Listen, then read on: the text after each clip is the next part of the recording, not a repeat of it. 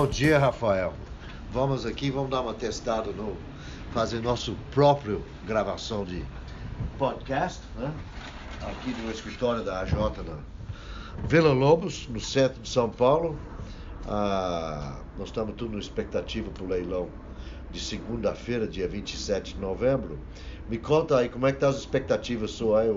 É, bom, é isso aí. Bom dia aí, bom dia a todos os nossos ouvintes do, de mais um podcast.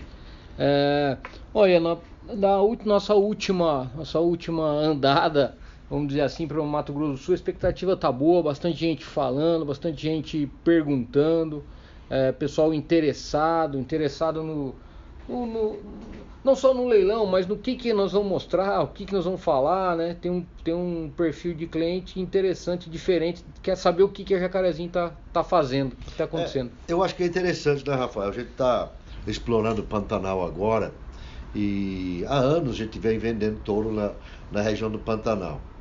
E nós temos diversos clientes lá e é uma coisa que sempre me eu fico ah, bastante interessado, bastante curioso de ver, me dá muita satisfação de ver a adaptação esse gado, né? A gente está mandando gado para Pantanal, sul do Mato Grosso, uh, do sul do Mato Grosso do Sul, aí vai lá para Pará. Mas o, o, o, comentário que sempre retorna para a gente é que, olha, é interessante, o, o, o estado que mantém esses touros é impressionante. Em nenhum momento a gente pensa em, em tratar em nada, não. Os bichos quase entram na estação e saem do mesmo jeito.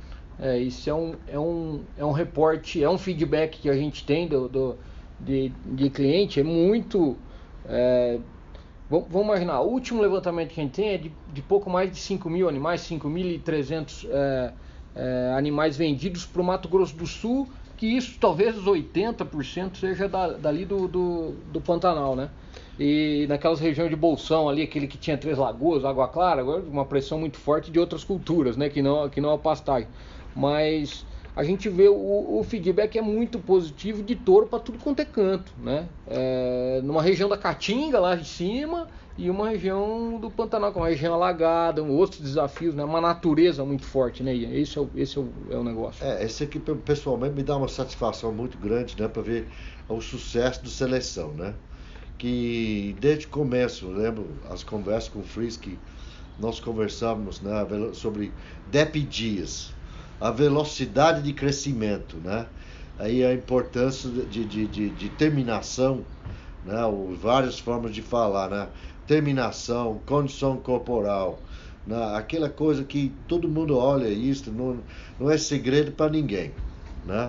E realmente você tem um animal que cresce rapidamente para dar um retorno, para dar um giro muito mais rápido no rebanho, né?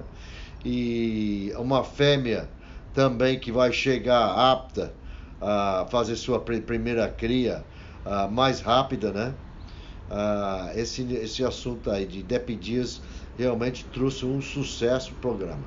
E combinado com o CPM, né? O Conformação Precocidade de Músculo, que deu uma harmonia mais a seleção durante, olha, desde o começo, né? Ah, vamos lá para trás, no início, ah, ah, ah, eu lembro que trabalho esse gado aí de, de, de, nosso aí há 40 anos com estação de monta. E aí concentrado mais ainda nesses últimos 25 anos na existência da Jacarezinho. A eliminação de vacas vazias. Né? Essa é, um, essa é uma, uma seleção fortíssima. Aí se dá uma harmonizada essa aí, com DEP dias, conformação, precocidade de músculo, o que a gente compõe, aí que dá isto, né? Ah, ah, esse é um, é um diferencial muito grande do muito grande do gado. É um outro é um outro bicho. A gente a gente escuta essa, essa expressão, fala, cara, o gado do jacarezinho é um outro é um outro bicho, é um outro é um outro animal é, porque essa a pressão de seleção forte na vacada faz essa dá essa apertada naquela curva normal de distribuição do, do rebanho, de distribuição das populações, né? Pega e aperta isso muito na estação de monta. É, é, refuga essa vacada descarte, a vacada vazia. Meu, é, é o gado é outro. Estamos fabricando um touro harmônico, precoce, perto do chão, uma pecuária curta. É, eu acho que é, eu nunca, eu, a gente sai, vai conversar, eu não tô vendo ninguém me falar, ó, eu quero um boi que vai morrer com 5 anos e uma vaca que vai emprenhar com 4. Ninguém me fala isso. Eu só fala que quer antes, né? Ô Rafael, eu já escutei muito, muitas vezes, né? A gente escuta pelos bastidores, a gente escuta Sim. pessoalmente. Mas se esse gado sempre, esse gado seu é feio, então... olha, não sei o que, que é feio, né? Eu gosto de dinheiro. Eu acho que a gente trabalha bastante para ter um resultado sempre super positivo.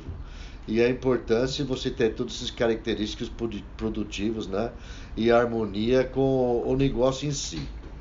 E temos aí o, o, o olha, já há muito tempo, né? Eu acho que isso aqui é meio lendo, né? Até que o, o, o Boveda for, for escutar isso, né? Que ele trabalhou conosco durante 15 anos.